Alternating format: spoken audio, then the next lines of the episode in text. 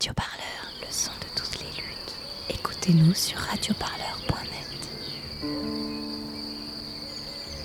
Mille vaches, les pieds dans le plateau, un documentaire d'Adrien Giraud. Ce que je vois, c'est qu'on est dans un, dans un territoire, dans un pays où il y a peu d'habitants. On est plutôt euh, majoritairement euh, content quand il y a de nouveaux habitants qui arrivent, d'où qu'ils viennent. C'est pas du accepté et apprécié euh, ce qui est fait, mais encore une fois, euh, c'est nos convictions. J'ai tapé Tarnac sur, euh, sur, sur l'ordi, ça m'a montré des mecs cagoulés, j'ai dit non, moi j'ai pas envie de venir ici.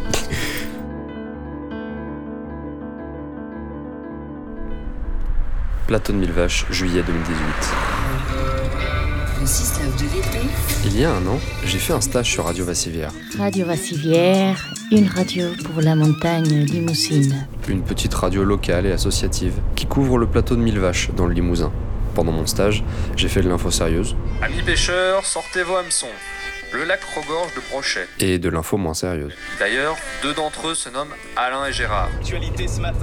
Pour mon premier jour, je vais à Faux-la-Montagne, une petite commune perchée sur le plateau. Si je vais là-bas, c'est pour faire un reportage. À ce moment, je me dis que c'est juste un banal reportage. La coupe à la maison. Ce que j'ignore, c'est que depuis une semaine, la population du plateau est en complète ébullition. Une semaine auparavant, Nourdine Nessac, un Soudanais vivant à Faux-la-Montagne, est convoqué à la gendarmerie de Feltin. Sans papier, il est arrêté pour être expulsé du territoire. Une centaine de personnes se présentent devant la gendarmerie, bloquent les portes pour empêcher son transfert. Pendant que des CRS gazent les manifestants, des gendarmes font un trou dans le grillage et filent vers Paris dans un fourgon blindé avec Nourdine Nessac dans une camisole. Elle est, oui, une folie qui s'est emparée de la France à l'issue euh, d'une finale de Une semaine plus tard, donc, sans trop savoir où je mets les pieds. Allez, les bleus. Je vais à Faux-la-Montagne où se tient une conférence de presse pour empêcher l'expulsion de Nourdine Nessac.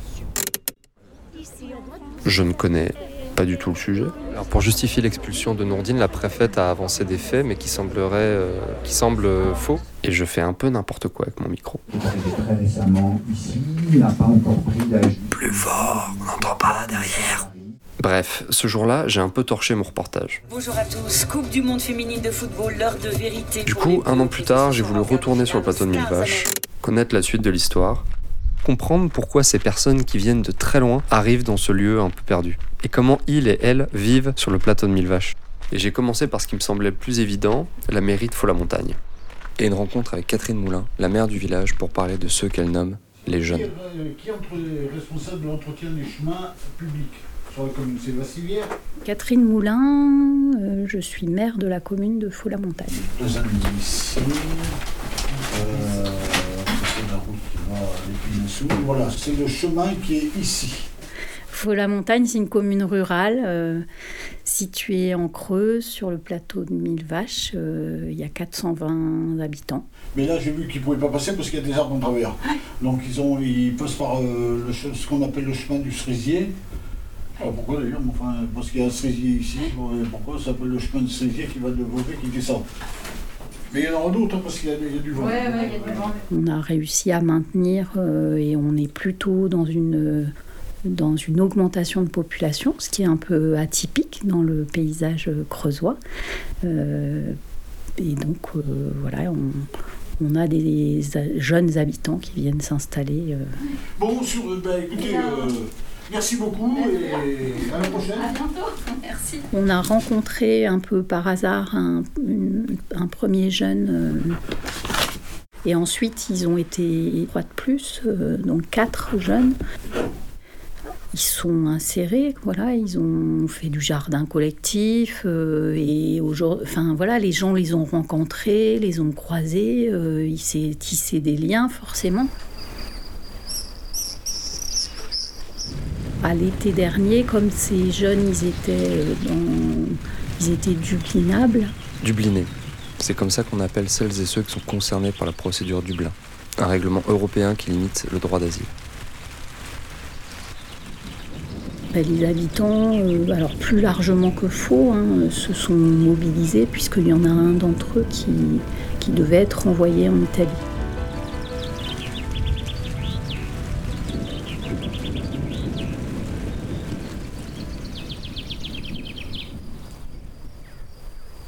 M'appelle Michel Lulec, j'habite à Faux-la-Montagne, donc un village de 415 habitants sur le plateau de Mille Vaches, euh, dans lequel euh, on a accueil depuis euh, un an, deux ans, trois ans, un certain nombre de, réfugiés, migrants, exilés, je ne sais pas comment il faut dire. et en particulier, là, depuis l'année dernière, quatre Soudanais pour lesquels on s'est pas mal mobilisé parce qu'il y en a deux d'entre eux qui ont été expulsés.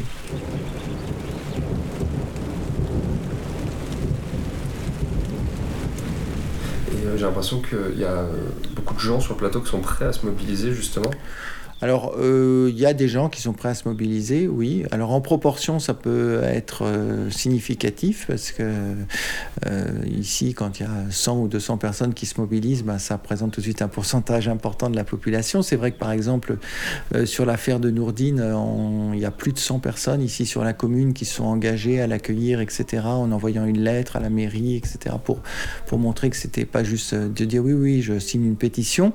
Bon, ben, sur un village de 400 habitants, ça fait 25 donc effectivement, c'est important. C'était une manière pour nous de justifier vis-à-vis de la préfecture qu'ils étaient accueillis et qu'il y avait une mobilisation, voilà, que ce n'étaient pas des gens inconnus et que c'était des gens qui étaient soutenus. Donc contribuer à l'accueil, ça peut être tout simple. Hein. Ça peut être de mettre un billet de 10 euros de temps en temps dans, le tronc qui est à l'épicerie. Euh, ça peut être pour l'épicière de simplement faire qu'il y a un tronc euh, sur son comptoir. Euh, ça peut être de donner des vêtements. Ça peut être d'assurer le transport pour aller voir le médecin ou aller à Limoges de temps en temps. Enfin, donc ça peut être très varié.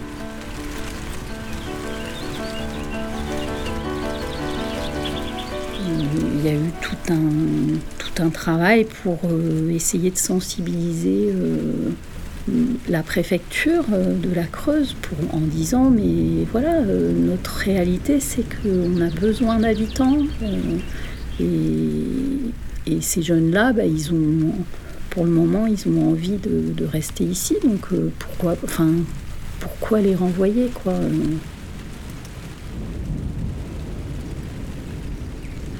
On lui avait présenté sa situation, on lui avait dit, enfin, il y a vraiment une bonne intégration. Nous, on gère l'hébergement, on s'occupe des transports, on s'occupe des cours de français. Euh. Enfin, ça vous coûte rien en fait. Ponctuellement, de temps en temps, il y a euh, des mobilisations plus fortes parce que euh, on touche un moment brûlant. Donc c'était le cas de,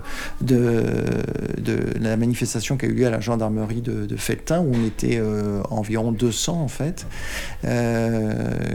pour empêcher le départ de l'expulsion de, de Nourdine. On n'y a pas réussi du reste, puisqu'il a été expulsé jusqu'à Paris.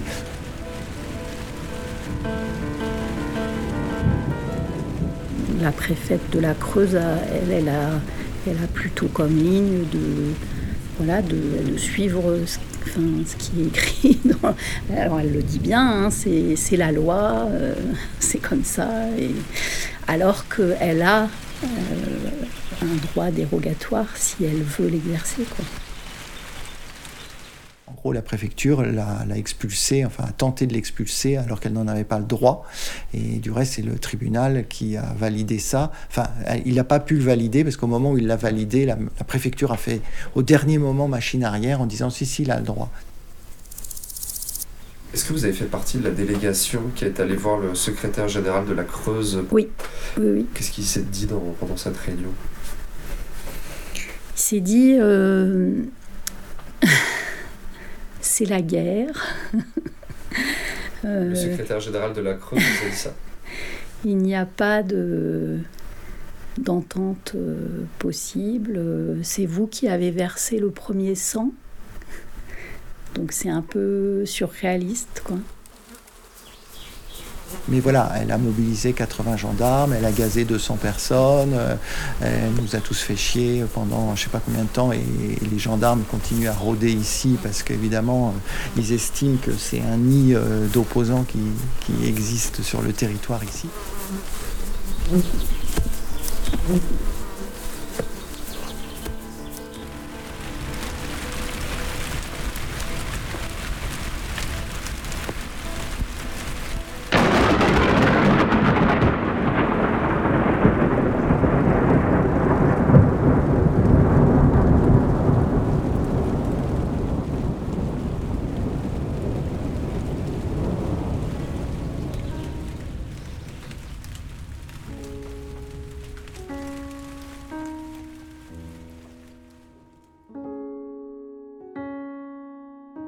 La fin de l'interview, je suis tombé sur Nourdine. Il fait des études de journaliste. Michel nous a présenté et on a discuté. mémoire, c'est ça Tu Ouais. vas faire un reportage. J'ai essayé de le mettre en confiance et je lui ai demandé si je pouvais lui poser des questions avec mon micro. Je dis à Michel si ça Mais ça l'a pas branché. Un an après sa demande d'asile, il attend toujours. Et je crois qu'il en avait un peu marre des journalistes. Alors je suis reparti et je suis allé chercher d'autres réfugiés. Il y en a pas mal sur le plateau. Surtout depuis que l'État a décidé d'installer deux centres d'accueil pour demandeurs d'asile. L'un est à Émoutier, aux portes du plateau. L'autre est à Perlevade, en plein cœur. C'est celui-là que je vais visiter.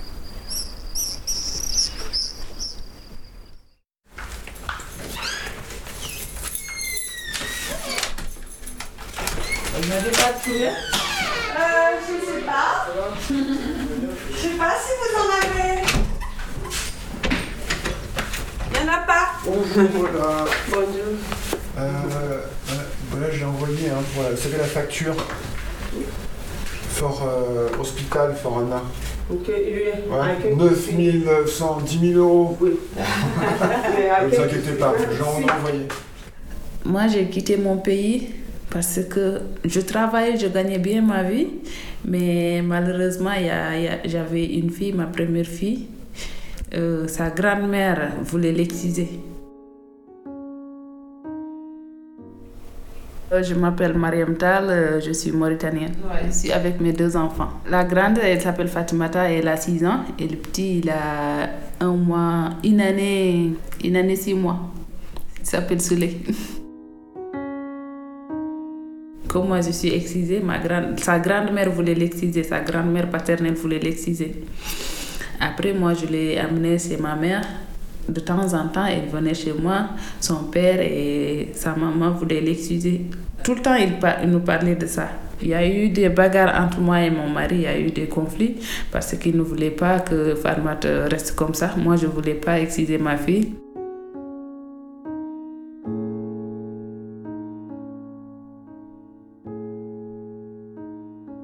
Comme je travaillais, j'ai posé mes congés de 30 jours. J'ai eu j'ai déposé les visas avec les enfants. J'ai demandé euh, à mon mari, bon, là on est divorcés, je lui ai demandé est-ce que je peux voyager avec Fatimata pour un mois? Il m'a dit ok, il n'y a pas de problème. C'est comme ça que j'ai déposé. Je suis, suis venue ici. Dès que je suis venue, j'ai demandé la protection de ma fille. Parce que je sais si je retourne là-bas, il n'y aura plus les moyens, il va l'exciser raison pour laquelle je suis en France. Mais dans mon pays, moi personnellement, je n'ai pas, de- j'ai pas de problème. Mais c'est ma fille qui court euh, le danger de l'excision. Vous n'avez pas la possibilité aujourd'hui?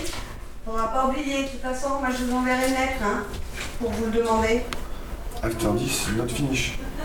D'accord If uh, negative answer by of point, not finish. After you have uh, other possibilities within the J'attends la réponse d'OFRA. J'ai déposé auprès de l'OFRA, mais pas encore de réponse. Ça fait au moins 4 mois que j'ai demandé auprès de l'OFRA. Et euh, du coup, comment est-ce que vous vous patientez? Est-ce que c'est quelque chose de stressant, j'imagine? Ouais, c'est très stressant parce que moi, au début, je travaille de toute ma vie. Avant de venir ici, je travaillais au pays. J'ai l'habitude de me réveiller tôt, aller travailler et revenir le soir. Mais là, on ne fait que manger et dormir. Il n'y a pas d'activité. Il n'y a rien quoi. À part amener les enfants à l'école et revenir, euh, rien d'autre. Mais it's possible. Uh, positive directly. Ok. Nor- nor- normally, pour moi, ce sera bon. Je pense. Qu'est-ce qui se passe du coup si euh, vous n'avez pas la, la demande d'asile? Bah, il y a, il y a le recours, tu peux faire le recours après. Mais le recours, si tu as, c'est bon. Si tu n'en as pas, je sais pas. Hmm. c'est ça.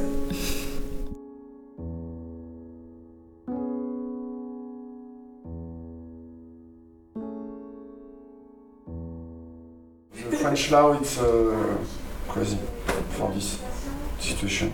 J'espère bien, même si moi je ne l'ai pas eu, j'espère que ma fille aura, hmm, aura la protection, j'espère bien.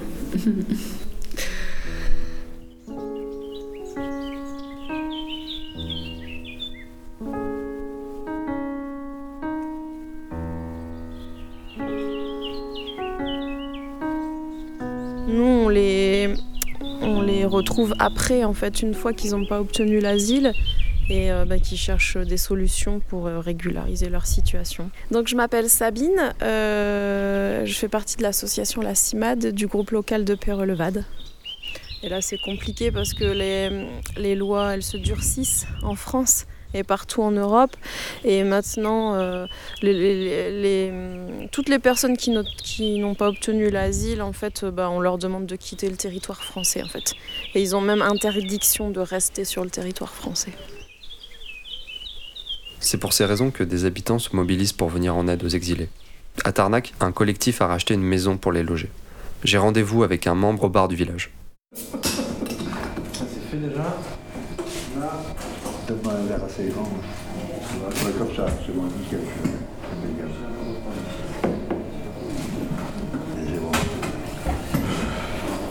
Je m'appelle Bart. Je, je, suis un habitant de, de Tarlac, originaire de Bruxelles. Euh, voilà.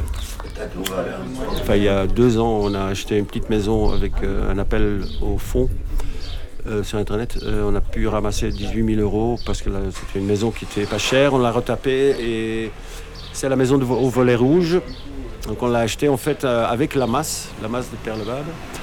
Et donc l'idée c'était d'accueillir des, des personnes déboutées ou qui sont encore en demande d'asile. Et donc ça, c'était un peu suite aussi à, la politique française qui, à un certain moment, avec euh, la fermeture des Calais, ils ont créé un peu partout euh, des, centres, des calas pour accueillir des gens. Et nous, on voulait quand même euh, offrir autre chose aussi qu'un accueil dans un cala, donc un, accueil un peu différent, avec, où les, gens ont plus de liberté. Et donc il y a un groupe qui, euh, s'est formé, qui accompagne les habitants de, cette maison dans leur démarche aussi bien administrative que juridique, en collaboration avec leurs avocats, euh, mais aussi euh, matériellement, donc voir s'ils ont à manger, qu'il y a des petits trucs qu'ils peuvent faire, leur trouver des petits boulots, etc. Et donc voilà, donc moi je fais partie de cette équipe qui accompagne aussi ces gens et, et la maison. On ne sait pas jusqu'où jusqu ils sont en sécurité ici. Euh, C'est-à-dire, enfin, il y a une, euh, bonne organisation, un soutien qui est, mis en place. Aussi, en cas de tentative d'expulsion, on a des, plans ou des, stratégies pour essayer d'empêcher ça. Euh, et donc, ça pourrait éventuellement être des moments de confrontation de nouveau. On, est préparé à la visite éventuelle de la gendarmerie pour venir chercher des gens. Euh, il y a un minimum de communication autour de ça. Il y a une sorte de système d'alarme qu'on a mis en place pour prévenir si c'est tôt le matin, pour qu'il y a dans un délai assez court beaucoup de monde sur place. Et voilà, à partir de là, pense que c'est pas très malin d'exposer de, trop les stratégies. Juste pour m'assurer que j'ai bien compris, il va y avoir un cubit blanc et un cubit rouge derrière le bar, c'est ça hein? Au bar, je tombe sur Benito. Ici, chez ouais. nous Ouais. On va le mettre donc. Euh, L'idée, c'est de faire un truc Là, sur en hauteur. Ouais. Il est capverdien et sans papier. De une sorte de vin, on a du rouge, du rosé et du blanc. Il vit dans la maison volet rouge. Là, maintenant, on est trois parce qu'il y en a deux qui sont partis. On était cinq en tout dans la maison. Là, il y en a euh, un Syrien, un Soudanais et moi. Mais moi, je suis pas réfugié, du coup, c'est, je suis différent qu'eux. Je m'appelle Benito. Avant de venir ici, j'étais à Strasbourg. Et après, il y a un pote à moi, vu que j'étais grave en galère, j'étais dans la rue, tout ça. Il m'a, il m'a parlé euh, d'un endroit. Et après, il m'a dit il y a une place si tu veux dans une maison à Tarnac. Moi je savais pas du tout où c'était. J'ai tapé Tarnac sur, sur, sur l'ordi, ça m'a montré des mecs cagoulés, j'ai dit non moi j'ai pas envie de venir ici. ça parce que apparemment il y avait un truc de terrorisme, tout ça, mais qui est totalement faux. Et du coup euh, ben je suis quand même venu. Je devais rester une semaine pour voir. Ça m'a touché quand je suis arrivé ici, tout ça. Et, du coup je suis resté. On, on va pas se cacher, quand, quand tu habites dans un village, c'est vraiment différent quand t'as les petites des grandes villes. Vu qu'on n'a pas de travail et qu'on fait pas des trucs, ben, parfois on, on se démoralise. Quoi. Après c'est la vie. Hein. Ok. les papiers. C'était mon père qui était les, censé me donner, mais après il nous a pas donné. Du coup euh, je me suis retrouvé là, ça fait depuis 2015 que je suis comme ça. Toi t'es français toi? Mais euh, j'ai eu de la chance. J'ai vraiment eu de la chance. J'ai pas, j'ai pas été euh, jusqu'à maintenant envoyé au Cap Vert. Mais moi, je pourrais l'être, oui. C'est, tu vois, c'est qui, qui, a envie de faire ça au jour d'aujourd'hui comme ça? C'est pas la même chose. Non, moi, ça m'a choqué, vraiment. Alors, tout est, tout est bien. Je suis heureux. Je suis heureux. Les cagoules dont parle Benito, ce sont celles de 150 policiers qui ont déboulé un matin au village pour embarquer une dizaine de personnes. Bonsoir et bienvenue à tous. L'enquête n'a donc pas traîné après les actes de sabotage concertés. À l'époque, on parle de l'affaire de Tarnac. 20 personnes ont été arrêtées ce matin, 10 sont toujours en garde à vue. Elles sont toutes issues, je vous le disais, des milieux d'ultra-gauche. Aucun des suspects n'appartient à la société. Mais depuis, c'est surtout un fiasco de l'antiterrorisme. Et les dangereux terroristes de l'ultra-gauche ont été innocentés. On peut les croiser parfois au marché, en sandales et en chapeau de paille.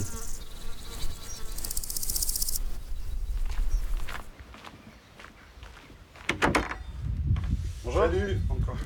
On va se mettre en bas. Je suis allé voir l'écrivain Serge Quadrepani pour qu'il me parle du plateau et de sa culture politique.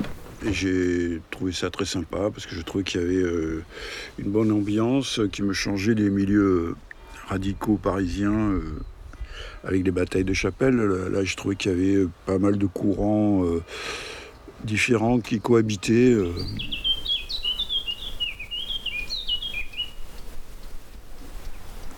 Du point de vue euh, de l'économie rurale industrielle, c'est une zone pauvre. Du point de vue humain, c'est une zone très riche.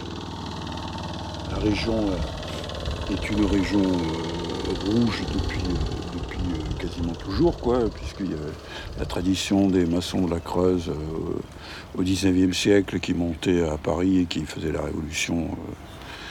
euh. Et, et puis, donc, il y avait une tradition de communisme rural ici avant. Et euh, après 68, il y a eu une, autre génération qui est arrivée des, des, des post-68 arts qui ont commencé à s'installer. Il y a différentes communautés, dont celle de Tarnac, jusqu'à nos jours. Donc il y a vraiment un tissu social, euh, à la fois historique, social, qui est, très riche. Par exemple, les gens de Tarnac, c'est pas par hasard s'ils sont venus ici, c'est qu'ils ont cherché un endroit qui était euh, à la fois central physiquement euh, par rapport à la carte de France, mais aussi avec une, une tradition, une, il y a une- euh, ils l'ont choisi justement grâce à, à cause de l'esprit du lieu. Quoi. Il y a un esprit de liberté, euh, un esprit de résistance, c'est co- comme ça qu'on peut le- le mieux le définir sans doute. Mais aussi du foot. Et oui, je me trouve actuellement sur la pelouse du stade municipal de Perlevade où va se dérouler, on l'espère, un grand match de football. L'ambiance ici est complètement incroyable. Est-ce que c'est pas un peu de la triche ce que tu es en train de faire euh? C'est pas du tout de la triche et on encourage les supporters à chanter les chansons. Oui, parce qu'en vrai, l'ambiance, elle est plutôt comme ça. Et en simultané sur le terrain B, Al-Jibal et Banana FC. Ils sont au bar, ils arrivent. Pourquoi c'est important d'être là aujourd'hui? Qu'est-ce qui se passe? Alors aujourd'hui, c'est important parce qu'on est là en soutien aux migrants surtout. On avait déjà fait ça l'année dernière, c'était à Tarnac, mais ici le terrain est mieux, donc on est venu ici. Comment ça se déroule? Eh ben, On a plusieurs matchs en même temps, on a six équipes d'adultes et trois équipes d'enfants. Et, euh, et voilà, et que le meilleur gagne. Il est bon, quand tu plonges. Allez, on gagne. hein. C'est quoi le. Alors, j'ai un joueur de l'équipe avec moi. Comment tu t'appelles? Milan, Et c'est quoi le nom de votre équipe? PSG, Tu peux me présenter les membres de ton équipe? Euh, Hakim, Ibrahim, euh, Tazo, euh, Choukoul et Milan, moi. Et euh, comment tu t'appelles? Mohamed et Mohamed, Et toi, tu vas jouer quel poste? Euh, attaquant. Pour marquer des buts? Oui. Ibrahim, il va à gauche et à droite. À droite. Droite. Ouais. Et il y aura un remplaçant. Euh, tu pourras être remplaçant premier Ouais. Tu commences remplaçant et on tourne. Toi, tu, tu peux aller en défense Défense, euh, oui. et tu peux lui dire en défense avec le grand. euh, comment il s'appelle Ah, Nader. Nader. Nader, tu peux lui dire qu'il aille en défense avec toi On Oui. joue en deux défenseurs. Oui. Oui, tu Oui. peux lui dire Oui, je, Merci. Tu vas jouer le match? Oui, je l'ai Oui, avec football, c'est avec Nader, on a mis, Soudanais. Euh, Milan. la deux Soudanais, oui. pas jouer toi Après les autres ils sont. Tu veux pas jouer Toi tu joues pas Moi Ah, si, s'il y a une équipe où il manque quelqu'un, je suis chaud. Mais- euh, on est à 6, mais ce serait bien d'avoir un réserve. Allez, vas-y. Ok, cool. Carrément Avec nous alors. Ok. C'est quoi le nom de ton équipe? Dernière minute. Il fait très chaud et du coup je décide d'aller boire euh, un verre à la buvette. Je prends une bière et je commence à discuter avec le type qui tient la buvette. J'apprends que l'argent est destiné à la maison au volet rouge. Alors je reprends une autre bière. Ce qu'on essaie de payer, c'est euh, toutes les charges euh, de la maison, donc euh, consommation électrique, euh, chauffage. Bon, maintenant le chauffage c'est un peu moins. mais- On attrape la balle, là, les enfants Et alors, si euh, une fois que tout ça est payé, s'il y a du surplus, euh, alors on, on répartit entre les différentes personnes qui n'ont pas de revenus dans la maison. Alors je reconnais un accent euh, belge dans ta voix Absolument. Belge de quelle région De Bruxelles. Et comment euh, t'es arrivé de, de Bruxelles jusque sur le plateau? Euh, comment je suis arrivé? Bah, Du coup, euh, d'abord j'ai fait des études de Sciences Po à Bruxelles, durant lesquelles je me suis pas mal radicalisé, on va dire, politiquement. C'est resté très théorique pendant toute une période, euh, ma- mon existence politique à Bruxelles. Et puis euh, un jour, je suis venu euh, ici, enfin dans le coin un peu par hasard, parce qu'ils avaient organisé un colloque politique. Et ça m'avait vraiment bluffé en termes d'organisation, en termes de contenu politique, etc., intellectuel. Et du coup, euh, j'avais gardé un peu dans, dans un coin de ma tête que j'avais envie de repasser ici, de rencontrer les, les gars qui avaient organisé tout ça. Et du coup, un jour, j'ai décidé de m'installer et, euh, et voilà. Et maintenant, ça, c'était il y a un an et demi, un truc comme ça, donc ça fait pas très très longtemps que je suis là. Ok. Du coup c'est de l'attractivité politique euh, Ouais, ouais, du clairement, plateau. clairement. Bon, c'est à moi de jouer. Je fais de mon mieux mais on perd quand même nos trois matchs. 2-0, 4-0, 6-0. Eh, Vas-y, passe un ballon là. Au moins, on a été régulier. Je commence à discuter avec le gardien de l'équipe, une vraie passoire. Il s'appelle Tensai, il est éthiopien et il vit dans la maison au volet rouge. Je lui demande ce que représente pour lui le plateau de mille vaches. Yeah, quite good, quite. Okay, me Libya a lot of problem, life problem. I, uh, okay, uh, Tarnak, good, quite, quite good organized, good uh, team. Okay, all uh, people, the same pain, the same feeling. Okay, I, I know, understand. Okay, you revised me, revised you pain me. I know, me pain you. I know, you understand. Help. No united, no success. Yeah, yeah. First united. Yeah, no bad uh, relation. Good relation. First United, le slogan du plateau. On arrive dans le temps additionnel de ce documentaire. L'accueil des réfugiés est un sport collectif. Sur le terrain, l'arbitre siffle le coup de sifflet final de ce match. La plus belle action, c'est la passe. Et c'est une victoire surprise pour le Milvash United. Des pieds carrés et des chaussures trop rondes. Face à l'administration française et sa défense très bien organisée, Pressing rugueux, marquage à la culotte, le Milvash United a réussi à déjouer tous les pronostics. les pieds dans le plateau. La surface de réparation. Un documentaire d'Adrien Giraud. Toutes les musiques ont été réalisées par le Neptune Football Club. Un documentaire proposé dans le cadre du Master 2 en journalisme de l'ULB.